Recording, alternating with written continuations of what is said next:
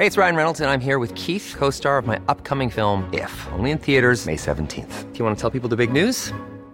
All right, I'll do. Sign up now and you'll get unlimited for $15 a month in six months of Paramount Plus Essential Plan on us. Mintmobile.com slash switch. Upfront payment of $45 equivalent to $15 per month. Unlimited over 40 gigabytes per month. Face lower speeds. Videos at 480p. Active Mint customers by 531.24 get six months of Paramount Plus Essential Plan. Auto renews after six months. Offer ends May 31st, 2024. Separate Paramount Plus registration required. Terms and conditions apply if rated PG.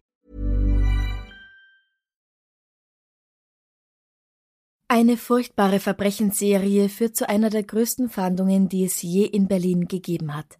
Immer sind Frauen die Opfer, weder in der Bahn noch in Schrebergärten können sie sich mehr sicher fühlen. Was niemand vermutet hätte? Hinter der Fassade eines biederen Familienvaters verbirgt sich ein sadistischer Vergewaltiger und Mörder.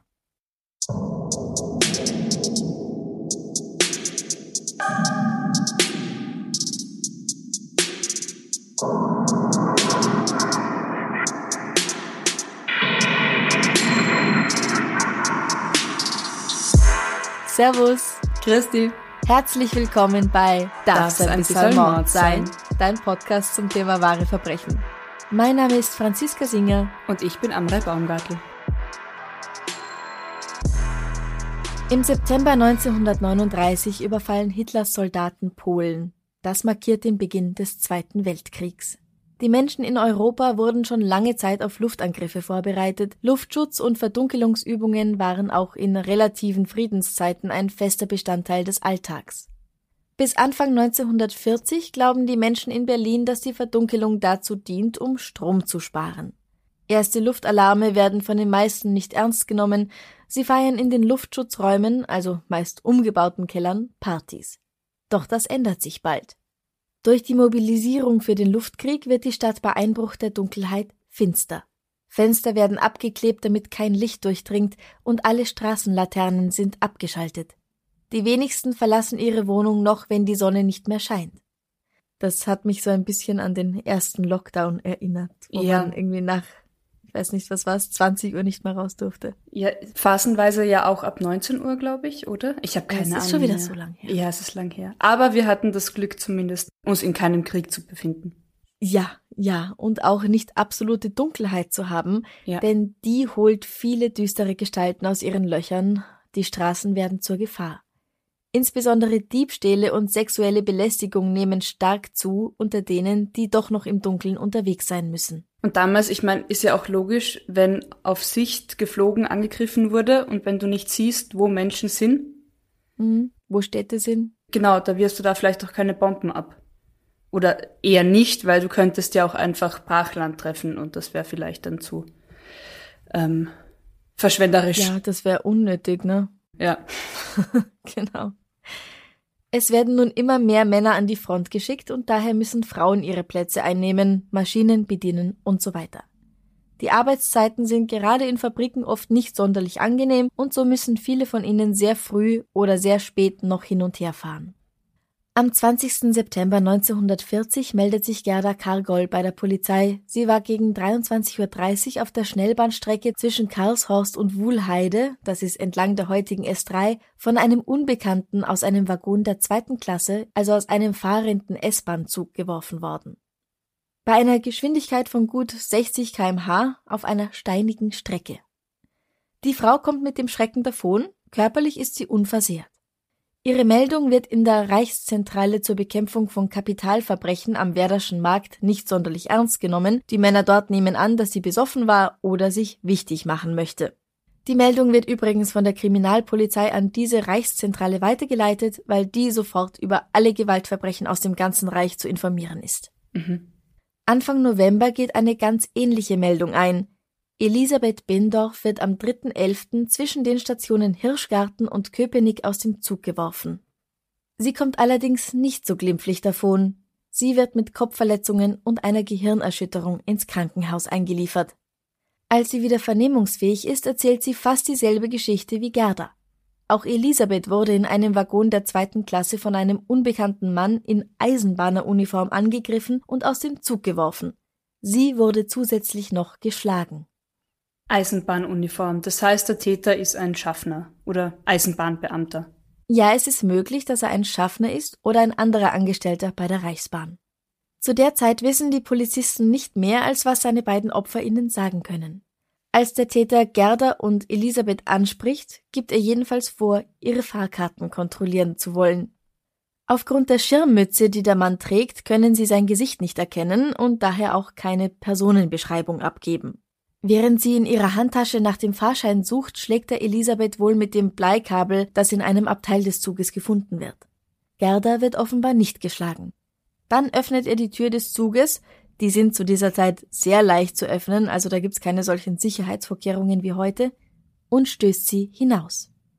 Damals hat man wahrscheinlich nicht so stark darüber gesprochen, aber hatte den Frauen sonst noch was angetan? Also bevor sie aus dem Zug geworfen wurden? Nein, ich nehme mal an, ich weiß, worauf du hinaus willst. Unsittlich berührt hat er sie nicht oder mhm. noch Schlimmeres, das wurde weder Gerda noch Elisabeth angetan. Okay. Es wurde ihnen auch nichts gestohlen.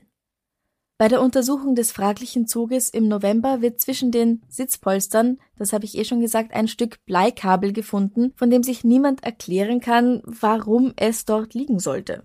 Aber hat das wirklich etwas mit dem Fall zu tun? Weiß man nicht, egal. Beide Frauen leben und die Polizisten haben Wichtigeres zu tun. Wenige Wochen später gibt es die erste Tote. Am 3. Dezember 1940 gegen Mitternacht wird die 26-jährige Krankenschwester Elfriede Franke bei der Station Karlshorst zwischen den Bahngleisen liegend aufgefunden. Schwere Schädelverletzungen haben zu ihrem Tod geführt, außerdem weist ihr Leichnam mehrere Knochenbrüche auf. Nicht unweit von ihr liegt ihre Handtasche, der Inhalt ist verstreut.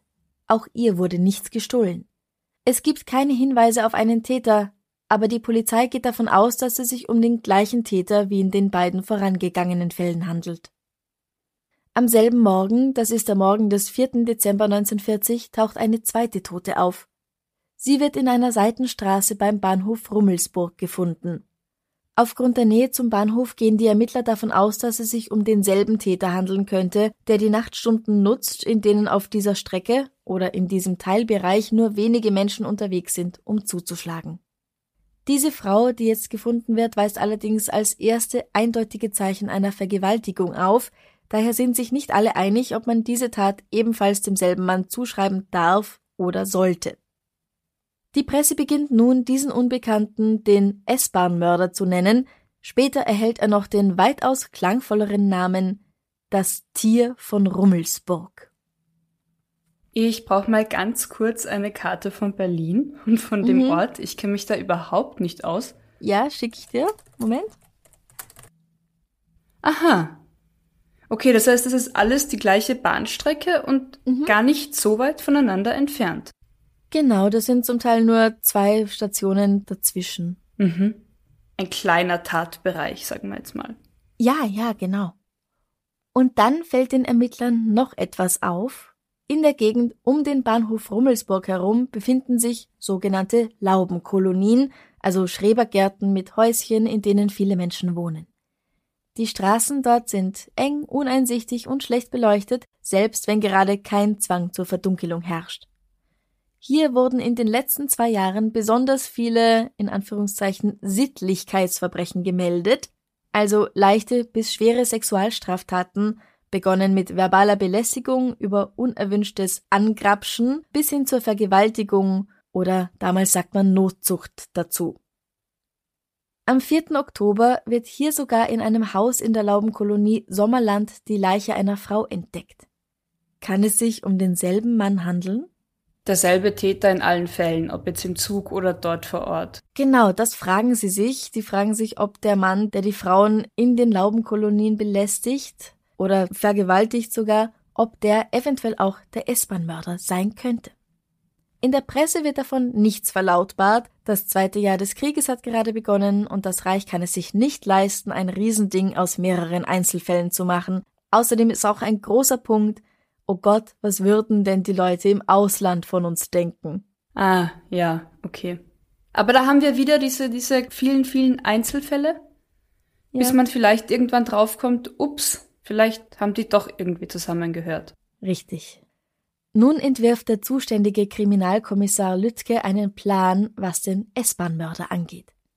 Als Frauen verkleidete junge Polizisten und schließlich auch weibliche Polizeibeamte sollen in dem betroffenen Streckenabschnitt zwischen Rummelsburg und Hirschgarten jeweils allein in Abteilen der zweiten Klasse Platz nehmen. In den Waggons dritter Klasse davor und dahinter befinden sich männliche Beamte, die unauffällig beobachten sollen, was im Zug vor sich geht. Doppelstreifen der Polizei und der NSDAP patrouillieren Nacht für Nacht durch die Gegend, aber der Täter tappt nicht in ihre Falle. Am 22. Dezember 1940 geschieht ein weiterer Mord. Der Leichnam der 46-jährigen Gertrud Sievert wird zwischen den Stromschienen der S-Bahn gefunden, diesmal zwischen den Stationen Friedrichshagen und Ransdorf, also nur ein paar Stationen weiter stadtauswärts. Kein Raub, keine Vergewaltigung, aber ihr Schädel wurde zertrümmert. Und was diesmal neu ist, diese Tat wurde nicht im Dunkel der Nacht begangen, sondern gegen sieben Uhr morgens. Weißt du, was ich mir gerade denke? Hm? Wenn das tatsächlich ein Bahnbeamter sein sollte, Vielleicht waren ja auch die Bahnangestellten bis zu einem gewissen Grad eingeweiht in den Polizeiplan. Ja, da kommen wir dann später noch dazu. Okay. Weihnachten verbringen viele Kriminalbeamte damit, die Schichtzeiten und die Alibis von circa 3000 Angestellten der Reichsbahn zu überprüfen, die auf der betroffenen Strecke arbeiten. Aber das führt zu nichts. Und eine Woche nach dem letzten Mord schubst ein unbekannter Täter in den Morgenstunden die 30-jährige Elisabeth Büngener vor einen Zug, der gerade in den Bahnhof einfährt. Sie stirbt. Es gibt wieder mal keine Hinweise auf den Täter. Das sind jetzt allein im Dezember drei, vier Morde, mhm. zwei Mordversuche. Ja. Aber da ist man sich jetzt schon irgendwie sicher, dass die alle zusammengehören, oder? Ja. Okay. Das denkt man jetzt schon. Also man meint schon, dass alle S-Bahn-Morde zumindest zusammengehören mhm. oder auch Mordversuche. Aber diese Serie hat noch kein Ende. Es wird nun von der Sturmabteilung ein Begleitservice für Frauen eingerichtet, die spät nachts oder früh morgens allein unterwegs sein müssen, und das Gebiet der S-Bahn-Strecke zwischen Ostkreuz und Endstation Erkner sowie die betroffenen Laubenkolonien werden mit Streifen kontrolliert. Sämtliche Bahnhöfe werden überwacht. Trotzdem werden im Januar und Februar zwei weitere Frauen Opfer des S-Bahn-Mörders. Eine Frau wird in einer Laubenkolonie hinter dem Bahnhof Rummelsburg bewusstlos geschlagen, sie kommt allerdings mit dem Schrecken davon. Das Besondere an diesen Taten ist, dass sie nicht immer gleich ablaufen. Also manche werden aus dem Zug gestoßen, manche werden zwischen den Schrebergärten vergewaltigt, mal wird eine ermordet, völlig ohne sexuelle Handlungen, und das stellt die Ermittler schon vor ein wirklich großes Rätsel. Weil nichts zu helfen scheint, will der Chefermittler etwas Neues ausprobieren. Er vermutet, so wie du auch schon, dass der Täter bei der Reichsbahn tätig ist und sich so geschickt verhält, dass er bei der Überprüfung der 3000 Angestellten nicht weiter aufgefallen ist. Er lässt verlautbaren, dass die Fahndung eingestellt wird, während sie verdeckt umso intensiver weitergeführt wird. Also man hofft, falls er irgendwie involviert ist und vielleicht auch einen höheren Posten hat oder irgendwie an Informationen kommt betreffend der Ermittlungen, dass sie ihn so überlisten können. Es wird sogar von Goebbels persönlich eine Belohnung von 13.000 Reichsmark für die Ermittlung des Täters ausgesetzt. Und es gibt bei über 3000 Überprüfungen keinen einzigen Hinweis auf einen Täter, auf einen Verdächtigen, auf irgendetwas, was ansatzweise zur Lösung beiträgt. Ganz im Gegenteil. Es gehen sehr viele Hinweise bei der Polizei ein und um die 5000 Personen werden überprüft. Davon sind acht Männer besonders verdächtig, aber es kann keinem von ihnen etwas bewiesen werden und sie wollen den Täter nicht verschrecken. Sie wollen ihn fangen. Mhm. Nicht, dass er aufhört und irgendwo anders hingeht und dort weitermacht Ach und dann so. kann man wieder von vorn beginnen. Ja oder irgend sowas in der Art. Monatelang passiert tatsächlich nichts mehr, bis zum 3. Juli 1941. Die 35 Jahre alte Frieda Koziol wird in der Laubenkolonie Gutland II vergewaltigt und ermordet aufgefunden, ihr Schädel wurde zertrümmert. Neben ihr befindet sich der Abdruck eines Schuhs, Schuhgröße 40. Anhand der Bezugsscheine, mit denen so ein Schuh der Marke Salamander gekauft werden kann, werden die acht Verdächtigen überprüft aber es stellt sich heraus, dass es wohl keiner von ihnen gewesen ist. Also werden alle aus der Gegend überprüft, die dieses Paar Schuhe besitzen könnten, das sind mehrere tausend Menschen, und schließlich wird der Richtige gefunden. Es ist ein Tischler, der schon wegen eines Sittlichkeitsverbrechens vorbestraft ist. Also hat man ihn gefunden. Die Freude ist groß, aber der Mann streitet ab, der Täter zu sein. Er sei nur zufällig über diese Leiche gestolpert. Okay. Okay. Mhm. Mhm. Jetzt bin ich gespannt. Wie oft stolperst du über eine Leiche? Auch wenn die Nazis sich jetzt wirklich freuen könnten, einen wunderbaren Sündenbock zu haben, sie müssen ihn wieder gehen lassen. Der Mann ist zwar ein Voyeur, der gerne nachts in die Fenster von Frauen und Paaren schaut, also das war sein Sittlichkeitsverbrechen, mhm. aber er ist nicht der, den sie suchen. Er ist tatsächlich nur zufällig über die Leiche gestolpert. Wortwörtlich. Ja, ganz genau. Oh, okay. Hm. Dem Chef der Ermittlungen reißt nun allerdings der Geduldfaden. Er lässt jetzt die acht Verdächtigen festnehmen und ihre Wohnungen auseinandernehmen, in der Hoffnung, ein blutbeflecktes Kleidungsstück zu finden, das eine Schuld beweisen würde. Unter ihnen befindet sich auch SA-Oberscharführer Paul Ogorzo. Verdächtig macht er sich, weil er dabei erwischt wird, wie er das Stellwerk VNK über einen Zaun zur angrenzenden Kolonie verlässt. Und was sagt er dazu? Er sagt, dass er nur zu seiner Geliebten geht. Mit den Morden hat er gar nichts zu tun, sagt er. Ich meine, naja, wer naja, würde das nicht sagen? Ja. Eine erneute Überprüfung der Alibis der acht betreffend des Tatzeitpunkts vom letzten Mord stellt jedoch fest, dass er der einzige von ihnen ist, der kein Alibi hat. Und auch keine Geliebte, oder? Die hat er schon. Okay. ja, das stimmt. Die Frau wird befragt und das stimmt. Aha, okay. Ebenfalls gegen ihn spricht allerdings, dass auf dem Gelände dieses Stellwerks Bleikabel aufbewahrt werden. Solche Bleikabel waren 1939 auf dieser Strecke verlegt worden. Und bei dem Wort Bleikabel, man darf sich kein so weiches, dünnes Kabel vorstellen, wie wir heute meistens haben, wie wir heute für das Laden von Smartphones verwenden oder so. Das sind relativ dicke, harte Teile, mit denen man einem Lebewesen schon ordentlich Schaden zufügen kann. Zum Beispiel kann man damit sehr gut einen Schädel einschlagen. Naja, und so ein Bleikabel wurde ja auch in einem der ersten Morde ähm, oder Verbrechen. Mordversuche, genau. Mordversuch genau im Zugabteil gefunden. Ja, ganz genau. Okay, dann erzähl mir mal mehr über Paul Oguazzo. Er wird am 29. September 1912 geboren als uneheliches Kind der Landarbeiterin Marie Saga. Sein Großvater ist Hirte, er lässt ihn beim Standesamt als Paul Saga eintragen und unterzeichnet, weil er nicht schreiben kann, mit drei Kreuzen. Im Alter von zwölf Jahren wird Paul von dem Gutsarbeiter Johann Ogorzu adoptiert. Ich nehme einmal an, dass der seine Mutter heiratet, aber ich weiß es leider nicht sicher. Mhm. Bald schon beginnt Paul als Landarbeiter zu arbeiten oder steht im Stahlwerk Brandenburg am Hochofen. 1931 wird er Teil der Sturmabteilung und 1932 Parteimitglied der NSDAP. 1934, Paul ist jetzt 22 Jahre alt, wird er von der Reichsbahn als Gleisbauarbeiter angestellt. Schließlich wird er Hilfsweichenwärter und Telegrafist am Bahnhof Rummelsburg. 1937 heiratet er eine Verkäuferin namens Gertrud, die schon eine Tochter mit in die Ehe bringt, und zusammen bekommen sie einen Sohn. In seiner Nachbarschaft gilt Paul als freundlicher Mann und liebevoller Familienvater, ein ganz normaler Kerl eben, der gern Obst und Gemüse züchtet und mit der Eisenbahn spielt. Wilhelm Lüttke, der Leiter der Mordkommission, hat sich in den Kopf gesetzt, diesen Mann seiner Taten zu überführen. Das gestaltet sich nicht ganz einfach, denn er ist alles andere als geständig. Okay, aber du sagst zumindest sein, sein Weg, also warum er ja auffällig war, weil er über den Zaun geklettert ist, mhm. das stimmt zumindest. Der Weg zur Geliebten. Ja, also die Polizei macht wirklich seine Geliebte auffindig mhm. und so peinlich es ihr wahrscheinlich ist, ihren an der Front befindlichen Ehemann zu betrügen. Oh, scheiße. Sie liefert Paul damit ein valides Alibi. Und sie gibt immerhin zu, dass sie mit Paul verkehrt. Ne, sie könnte ja auch einfach sagen, ach so, nein, natürlich nicht, kenne ich nicht, habe ich noch nie gesehen. Nein, das stimmt, sie gibt das Schäferstündchen zu und zumindest das, das ist gesichert. Aber erinnerst du dich daran, dass ich gesagt habe, die Polizei nimmt bei den acht Verdächtigen Kleidungsstücke mit, um sie auf Blutspuren zu untersuchen? Mhm. Bei ihm finden sie tatsächlich Blut an seiner Dienstkleidung.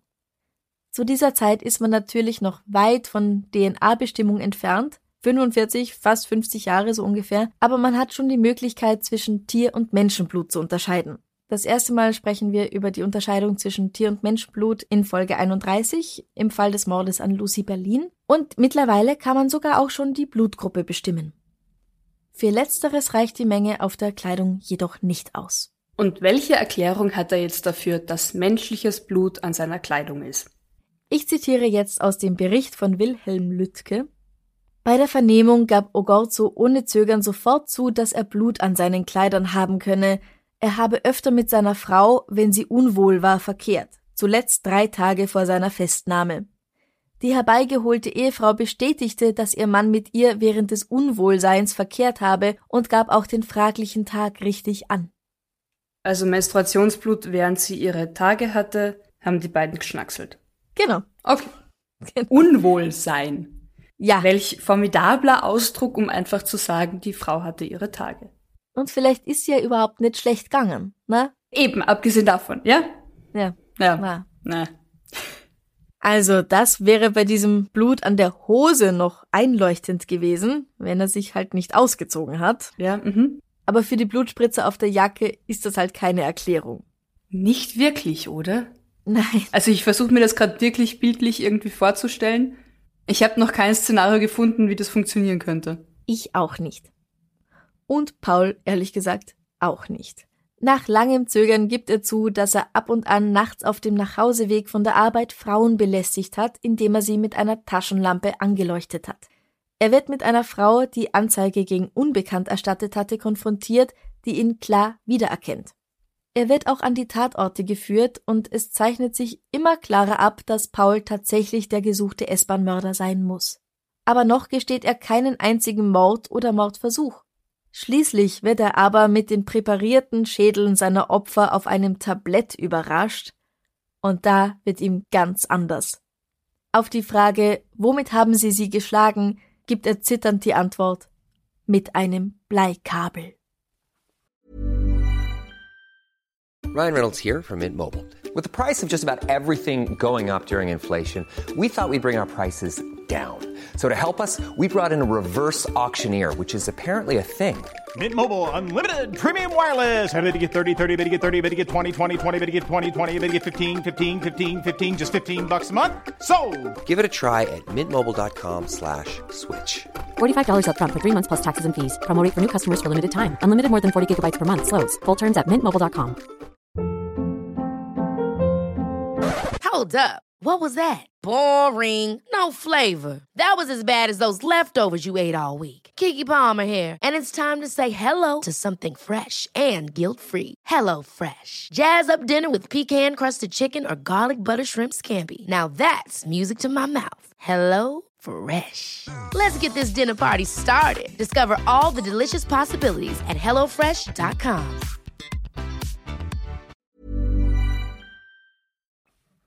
Okay, also jetzt haben sie endlich den richtigen. Ja, endlich. Es können ihm zwischen 1939 und 1941 ganze 31 Angriffe auf Frauen zur Last gelegt werden.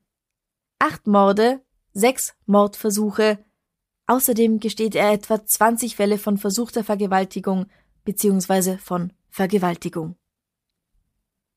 Ähm, dazu fehlt mir gerade jeglicher Kommentar.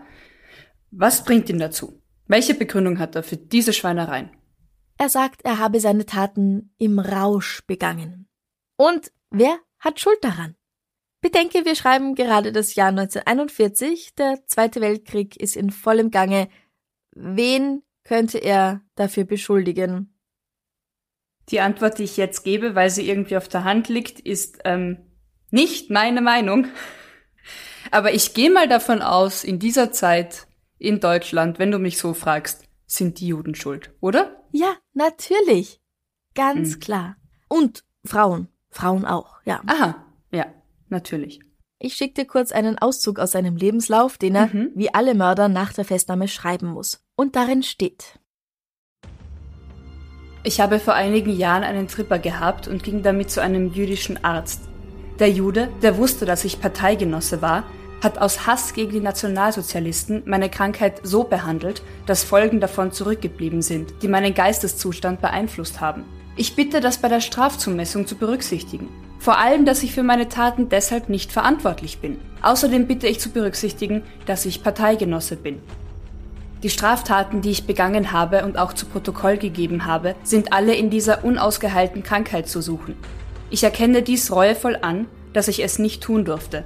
Aber es ist da in mir ein Trieb entstanden und bei der Tat eine plötzliche Umnachtung wegen der nicht ausgeheilten Krankheit entstanden. Ich bitte um die Unterbringung in einer Nervenheilanstalt. Ja, Mhm. da macht er es sich natürlich schon wirklich leicht. Ich bin nicht schuld, der Tripper ist schuld, der Jude ist schuld, die Weiber sind schuld. Gescheißen. Ja, wirklich, es ist ganz furchtbar. Also, ja, aber Nazi-Zeit, ich meine, Nazi, ja. Scheiß Nazis. ich konnte übrigens nichts dazu finden, dass Gonorrhoe oder Tripper einen Einfluss auf die psychische Gesundheit einer Person haben kann. Anders als zum Mhm. Beispiel Syphilis. Wenn die nicht behandelt Das wollte ich wird, dich gerade fragen. wenn die nicht behandelt wird, dann kann es zu schweren neurologischen Störungen kommen. Wir hatten das ja auch schon in Episoden, Genau. aber wohl nicht bei Gonorrhoe. Also das ist so oder so eine dumme Ausrede. Er hat halt gedacht, dass er als Mitglied der NSDAP und als Scharführer der SA nicht verdächtigt werden würde. Und außerdem als Mitarbeiter der Bahn. Es gibt auch eine Aussage des Reichspressechefs Otto Dietrich, die nichts mit diesem Fall zu tun hat, aber ich finde es sehr interessant. Und er sagt, dass es häufiger vorgekommen sei, dass Juden die Verdunkelung benutzt hätten, um arische Frauen zu belästigen. Das ist auch der Grund, warum Juden in Berlin ab 20 Uhr das Haus nicht mehr verlassen dürfen. Ich kann gerade nicht so viel essen, wie ich am liebsten kotzen würde. Ja. Irgendwie glaubt Paul wohl, dass diese Aussage eh schon alles sagt, alles erklärt. Ein braver Deutscher wie er kann nicht verdächtigt werden, kann nicht schuld sein, Ja. was auch immer er denkt. Ja, es ist natürlich Blödsinn. Und zum Glück haben sie ihn geschnappt. ja. Seine Opfer hat er alle ganz zufällig ausgewählt. Die meisten sind zwischen Mitte 20 und Mitte 30. Sein ältestes Opfer ist 46 Jahre alt.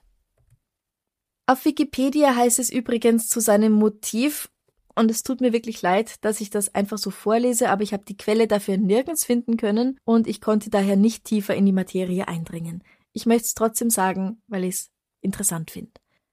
In der kriminalpolizeilichen Zusammenfassung des Falles werden als Motive ein übersteigerter Sexualtrieb, sexueller Reiz am Widerstand der Opfer und allgemein Hass auf Frauen genannt, da er sich bei ihnen zwei bis dreimal mit Geschlechtskrankheiten angesteckt hatte.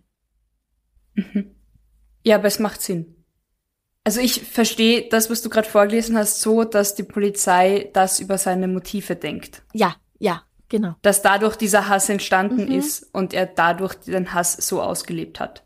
Und das würde in einem selbstverständlich nicht vertretbaren und sehr krankhaften, in einer sehr krankhaften Form Sinn machen. Ja, ja, definitiv. Das also für ihn ergibt es eindeutig Für ihn, für ihn Sinn. als Täter, richtig, Ja, genau. ja.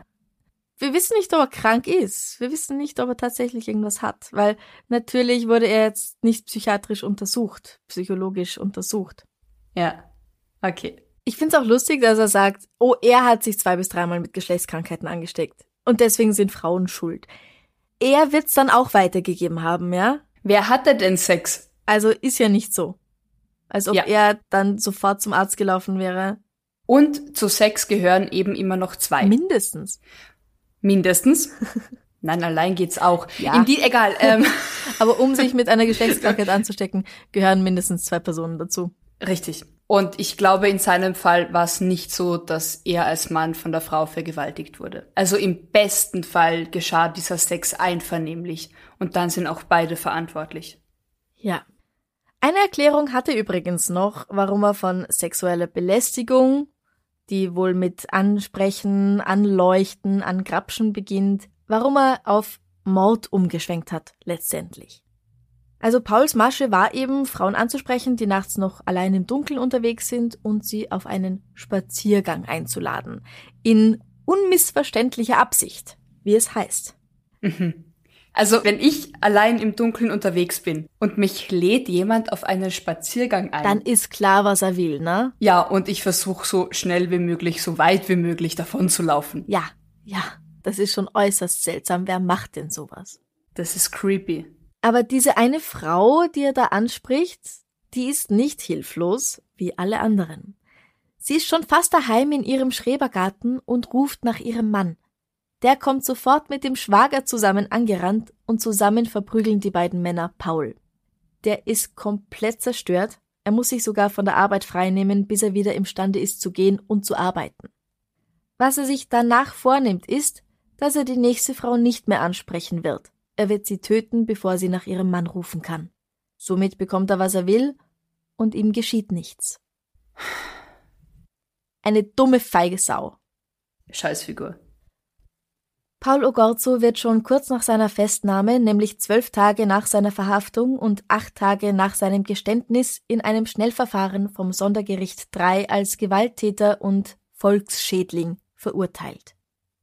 Die seit Kriegsbeginn geltende Kriegssonderstrafverordnung besagt nämlich, dass alle die unter Ausnutzung der zur Abwehr von Fliegergefahr getroffenen Maßnahmen ein Verbrechen oder Vergehen gegen Leib, Leben oder Eigentum begehen, die Todesstrafe zu erhalten haben.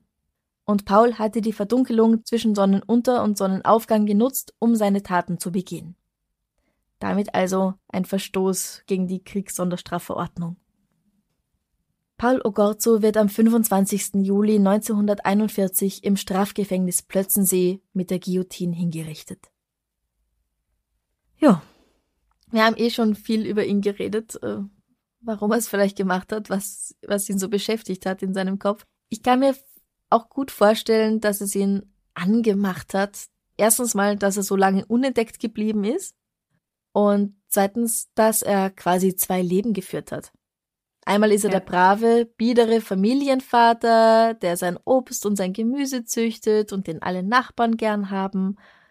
Und dann nachts geht er raus und wird zum gefährlichen Verbrecher, der über Leben und Tod entscheidet. Und es ist halt auch da diese Sicherheit, in der er sich ja lange Zeit bewegt hat. Einerseits mit seinem Posten. Ja. Weil er ist ja der brave, ähm, fügsame Deutsche. Und da hat er tatsächlich Informationen bekommen darüber, was die Polizei gerade unternimmt, ja. Richtig, richtig. Und andererseits halt auch eben mit dem Gedanken, ach, ich kann es ja eh den Juden zuschieben. Ja. Die sind ja eh dafür bekannt, das. Ja, genau. Ähm, also wer wird schon mich verdächtigen? Und mich kotzt es einfach so dermaßen an. Also alles, alles an diesem Fall kotzt mich einfach so dermaßen an. Ja. Du wolltest gern irgendwas aus dem Norden machen. Ja, ich wäre lieber wieder nach Skandinavien als nur nach Berlin, aber. Nein, es ist, ein, es ist ein spannender Fall. Vor allem, ich habe ganz ehrlich, natürlich auch das Leben geht weiter, wenn Krieg herrscht. Ich ja. habe ganz ehrlich nie so drüber nachgedacht, dass neben dem größten vorherrschenden Verbrechen, nämlich Krieg, ja trotzdem noch Alltagsverbrechen geschehen und geschehen sind. Ja, ja. Und die Kriminalpolizei hat auch ganz anders arbeiten müssen, als sie sonst getan hätte weil eben die NSDAP an der Macht war und die über alles nochmal die Oberherrschaft hat. Ja. Also wenn die Obernazis sagen, nein, sorry, Polizisten, das könnt ihr nicht machen, das ist uns Nazis nicht dann cool genug, dann können sie das nicht machen. Ja. Ich weiß nicht, also für mich ist es wirklich ein neuer Gedanke. Es ist ja mhm. eh klar, dass eben, so wie bei uns jetzt, auch wenn ich Pandemie und Krieg nicht vergleiche, keine Frage, aber auch eben während einer Pandemie gibt's noch andere Krankheiten. Ja. Und geht der Alltag weiter. Und wenn du niest, kann es ein Heuschnupfen sein, wie bei mir, und es muss nicht Corona sein. Richtig. Und eben auch im Krieg, auch wenn der Krieg vorherrscht und wahnsinnig dramatisch und schlimm und grausam ist, mhm. Mussten die Menschen ja trotzdem irgendwie ihren Alltag leben und hatten auch ihre alltäglichen Probleme und Sorgen und waren halt dann auch mit Scheißfiguren konfrontiert, die jetzt nicht unbedingt primär Soldaten oder im Krieg waren oder Hitler hießen. Ja, ganz richtig. Ich finde auch diese Normalität, in der sie sich befunden haben. Und ja, natürlich reden wir da jetzt von den tatsächlichen arischen Deutschen, hm, also nicht von all denen, denen die Nazis wehgetan haben. Bitte, ja, nicht, nicht irgendwie, das ist falsch interpretieren. Ja. Aber dieser Alltag, den sie hatten, das wurde null behandelt in der Schule, bei mir zumindest. Ja, das stimmt, das stimmt. Also so vieles. Wir haben, ach Gott, in acht Jahren Gymnasium haben wir so lange nur über den Zweiten Weltkrieg gesprochen. Mhm. Und dann recherchiere ich das und denke mir, so wie du jetzt, ah, ja, eigentlich vollkommen einleuchtend. Ja, genau, genau. Aber warum behandeln wir das nicht so? Du hast die Fakten, du hast ganz viel eben, auch wie du gesagt hast am Anfang, die Frauen mussten in die Fabriken. Ja. Also klar, dieses, dieses Großdrama und die nackten Tatsachen über das Kriegsgeschehen, Mhm. das wird, und ich finde es auch wichtig, nach wie vor lang und breit behandelt. Ist auch gut so, dass wir das bitte, bitte weitergeben und bitte, bitte nie wieder wiederholen und Ja. bitte, bitte. Also, das ist wichtig, keine Frage. Aber ich glaube, in vielleicht 30, 40, 50 Jahren wird es wahrscheinlich über unsere jetzige Zeit heißen, damals zur Zeit von Corona, damals zur Zeit von der Pandemie. Und da werden wahrscheinlich auch ganz viele Zahlen und Fakten irgendwie erzählt werden vielleicht, keine Ahnung. Aber wir haben ja auch eben während dem Lockdown unsere Themen gehabt und telefoniert oder waren einkaufen und Eigentlich ein normales Leben, trotz allem, was sonst nebenbei noch vor sich geht. Richtig. Ja. Also ich, das Krieg halt nicht, also natürlich ist ein Krieg das vorherrschende Thema und die vorherrschende Sorge, keine Frage. Mhm. Aber und du hast ja noch eben den Alltag. Du hast Kinder, die du äh, betreuen musst vielleicht. Ja. Du hast Liebeskummer oder auch nicht. Ja. Musst arbeiten, hast mal Kopfweh, freust dich mal, weil endlich die Blumen blühen, keine Ahnung. Also du musst ja irgendwie weitermachen. Das stimmt. Ist schon sehr spannend. Ja, also ich, ich weiß, vielleicht sollte ich jetzt nicht so überrascht oder fasziniert sein von dieser Tatsache. Ich bin gerade eher überrascht, dass ich so überrascht bin. Oh Weißt du, ja, was ich ich mein? auch. Okay, dann geht's mir nicht allein so. Das beruhigt Ja. mich jetzt fast, weil ich sehe mich eigentlich schon als offenen und reflektierten Menschen Ja. und dann kommt sowas und ich denk mir, ja, stimmt. Ja, ich finde, es ist Wir auch noch was Leben. anderes, ob man einen Roman liest, weil das ist ja auch wieder Fiktion. Tolle Romanempfehlung diesbezüglich. Die Bücherdiebin wurde jetzt auch verfilmt. So Ja. toll geschrieben über Nazizeit in Deutschland und so berührend. Also nichts Schönes, Lustiges, aber wahnsinnig tolles Buch. Habe ich schon viel darüber gehört, ja. Natürlich gibt's auch Fernsehserien oder so. Aber ich weiß nicht, irgendwie, wenn ich dann etwas höre, das tatsächlich passiert ist, wie jetzt in diesem Fall, denke ich nochmal ganz anders drüber nach. Ja, ja. Tolle Auswahl, wirklich. Also scheiß Figur, aber ähm, Guter Fall. Danke. danke, danke für den Blickwinkel. Dankeschön. Machen wir noch was Schönes zum Abschluss, Ah, wir machen noch was Schönes zum Abschluss. um von der Nazi-Scheiße wegzukommen. Ja, weg von der Nazi-Scheiße. Wenn dir unser Podcast gefällt, dann würden wir uns sehr über deine Unterstützung freuen. Über Bewertungen zum Beispiel auf Apple Podcasts. Am besten natürlich mit 5 Sternen. Und wenn am Ende des Monats noch ein bisschen was im Börsal übrig ist, dann freuen wir uns auch über eine kleine monetäre Unterstützung. Und zwar unter co-fi.com slash darf's ein bisschen Mord sein. Da kannst du uns sozusagen ein Trinkgeld spendieren, mit dem wir uns dann einen Kaffee oder ein Enzian-Schnapsal oder eine Cremeschnitte kaufen können. Oder du wirst unser Komplize auf Steady, steadyhq.com slash darf's sein. Und dort bekommst du für deine Unterstützung auch noch Bonusmaterial jeden Monat dazu. Ab 2,50 Euro im Monat kannst du zum Beispiel jede Folge schon einen Tag früher hören. Sowohl die normalen Folgen als auch Extrablatt. Und gerade wegen eurer Unterstützung können wir das machen, dass wir jetzt zweimal die Woche etwas rausbringen. Also vielen, vielen Dank an alle, die schon unsere Komplizen geworden sind. Du kannst auch T-Shirts, Tassen und Schürzen und so weiter kaufen, mit unserem Logo zum Beispiel drauf, unter shop.spreadshirt.at slash debms. Alle Links findest du auch auf der Homepage www.darfseinbissalmordsein.com. Gibt's irgendwas, Franziska, was du ganz lange geglaubt hast, wovon du ganz lange überzeugt warst und irgendwann draufgekommen bist, hä, das stimmt ja gar nicht. Ja, Oh Gott, da war ich total lang, total am, am, Ja, ja. am, am Irrweg. Ah ja, okay, gut. ich habe ganz lang gedacht, dass ich Zucchini nicht leiden kann und dass man sie nicht roh essen kann. Ich habe gedacht, die sind roh giftig. Ah. Und ich glaube, das ist, weil meine Mutter sie immer so in Scheiben geschnitten und dann in viel zu viel Öl angebraten hat und ich habe das gehasst.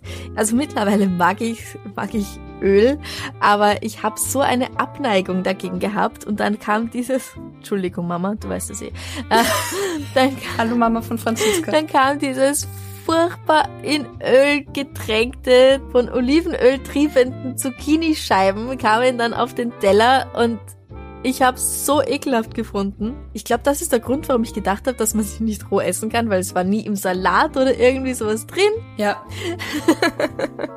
Ist das was Bayerisches? Ich habe auch ganz lang Zucchini nie roh gegessen. Ich mag es noch immer nicht, aber bei uns gab's Zucchini, wenn auch nur gekocht oder gekocht gebraten, ausgekühlt und dann in den Salat. Ist das was Bayerisches? Boah, das ist jetzt eine gute Frage. Müssen wir unsere Mütter fragen. Fragen wir mal unsere Mütter. ja, also das ist mir jetzt so spontan als erstes eingefallen. Ähm, wenn ich jetzt lang genug drüber nachdenke, fällt mir noch was anderes ein, aber das ist ja eine ganz gute Antwort, oder?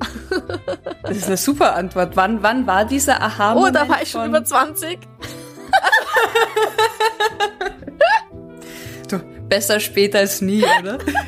ja, definitiv. Und du? Äh, ich habe ich hab so ein Erlebnis in der Unterstufe gehabt im Gymnasium und jetzt kann ich darüber lachen. Damals war es mir irgendwann dann echt mhm. peinlich. Ich war ja in Österreich in der Schule, in Kärnten. Aber es war halt klar, irgendwie, ich komme aus Deutschland. Und ich war so überzeugt bei meiner Geografielehrerin, Geografie und Wirtschaftskunde. Ich war so felsenfest davon überzeugt, dass es, ähm, oh Gott. Lass es raus. Es hört niemand zu. es hört sind, niemand sind zu. nur wir zwei. Wir sind unter uns. Ich wollte dann wissen, wann die BRD zur BDR wurde. Oder umgekehrt, das weiß ich nicht mehr. Weil ich fest davon überzeugt war, es gibt die Bundesrepublik Deutschland und die Bundesdeutsche Republik.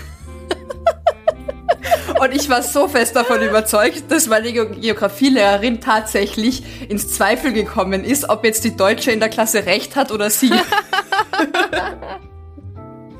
Und ich war so fest davon überzeugt, dass es halt eben auch so irgendwie zur Nazi-Zeit, vielleicht war es dann das, die Bundesdeutsche Republik, also BDR, und irgendwann wurde es dann die BRD, die Bundesrepublik Deutschland.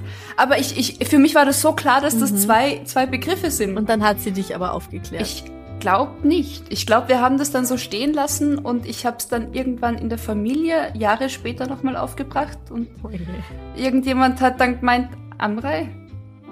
Na, Einfach nur, das nein. eine gab es nie. Oh fuck. Ich find's auch immer cool, wie überzeugt ich von mir war, dass ich sogar meine Fachlehrerin davon irgendwie ins Zweifeln gebracht habe. es hat sowas wie aus Monty Python die Volksfront von Judäa und die judäische Volksfront. Ja! genau. Leider damals noch keine Referenz darauf, ja, aber ja, ja genau. Mhm. Was gibt's denn bei euch, liebe Hörer und Hörerinnen, woran ihr geglaubt habt und es dann Jahre später herausgefunden habt, dass das gar nicht stimmt? Dieser Oh-Moment. Vielleicht, dass die Erde gar nicht 6000 Jahre alt ist, sondern viel älter? Oder doch eine Scheibe? Ja, ja, ja. Äh, lass es uns wissen. Ich stelle die Frage am Freitag auf Instagram und Facebook. Und es hört ja niemand zu. Es ist nur, wir sind alle unter uns. Ja. Irren ist menschlich. genau. Unsere Komplizen, bei denen wir uns diese Woche bedanken möchten: Alexandra F., Lisa M., Birgit S., Judy D., Tina L., Axel M., Karina R., Christine F. Hallo Christine. Manuela P. und Bernadette B. Auch an dich hallo. Und ich bin gespannt, ob dein Kind schon auf der Welt ist, wenn diese Folge rauskommt. Oh. Alles Gute. Ja, also vielen herzlichen Dank allen unseren Komplizen und Komplizinnen. You rock. Es ist wunderbar, dass es euch gibt, dass ihr uns so unterstützen möchtet. Und damit wünschen wir euch einen wunderschönen Tag. Halt, Moment. Nein, ich muss ja noch was anderes sagen. Also zuerst mal, wir haben nämlich am, am 24. Juli einen Auftritt, einen Live-Auftritt in Wien ja. am Wallensteinplatz im Rahmen des Wiener Kultursommers. Kann man uns mal wieder live zuhören. Vor genau. Ort. So richtig, so richtig, richtig so live. Richtig, live erleben. Ja. Umarmungen werden nicht gestattet, leider. Aber vielleicht können wir uns ja danach kurz mit Maske unterhalten oder so, wenn jemand von genau. euch vorbeikommen mag. Wird uns sehr freuen. Eintritt ist gratis. Come as you are. Im Pyjama, das ist uns wurscht. Voll. Und das nächste ist, ich kündige es nur jetzt schon an. Amrei, du bist im, im Juli weg? Ich bin im Juli weg. Ich, äh, nicht, dass ich Urlaub hätte. Ich bin äh, für Proben in Kärnten. Genau. Hab Mitte August Premiere und da fangen dann die Proben an im Juli. Und im August machen wir dann Sommerpause, damit ich auch mal schlafen kann, ohne irgendwie bis Mitternacht wieder an einem Fall zu sitzen und damit du dann auch nach deiner ganzen Proberei und Vorstellungszeit auch ein bisschen Pause hast. Also ja, ich schlafe dann Ende September wieder. Na gut. Aber das ist okay, du, wir können uns abwechseln. Schlaf du erstmal, hast es verdient. Wenn du dann halbwegs ausgeschlafen bist, dann bin ich an der Reihe. Es ist voll okay. Ja. Wir machen das schon. Okay. Also August wird frei, aber bis dahin im Juli kommen ganz regulär Folgen und ich überlege mir auch was, was wir im August dann machen können, damit ihr nicht ganz leer ausgeht. Ja. Weil nur schlafen tut die Franziska ja auch nicht. das wäre ja auch echt lang. So 31 ja. Tage nur schlafen, das schaffen nicht einmal wir. Es klingt herrlich. Aber, aber es klingt gerade sehr natürlich. verlockend, aber ja. okay, damit ist jetzt alles gesagt. Super. Wir freuen uns auf euch. Bussi. Baba. Baba.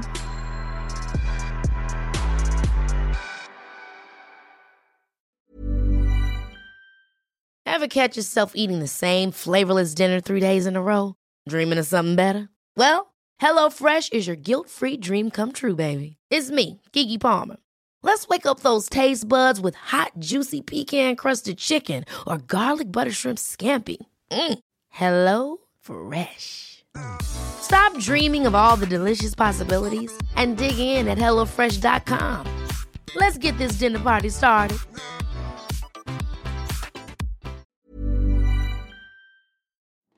Liebe findet den unterschiedlichsten Ausdruck quer durch die Geschichte. Doch ist es wirklich immer Liebe? Lasst uns über Sex sprechen, von skandalösen Stories aus der Antike über die Geschichte von Fetischen bis hin zu den unanständigen Geheimnissen berühmter Personen. Bei Liebesgeschichte gehen wir der Entwicklung der menschlichen Sexualität auf den Grund. Unterhaltsam, lehrreich und im besten Sinne des Wortes tabulos stellt Franziska Singer, das bin ich, jede Woche die Frage, wer, wann, mit wem und wie. Wer Liebesgeschichte überall, wo es Podcasts gibt.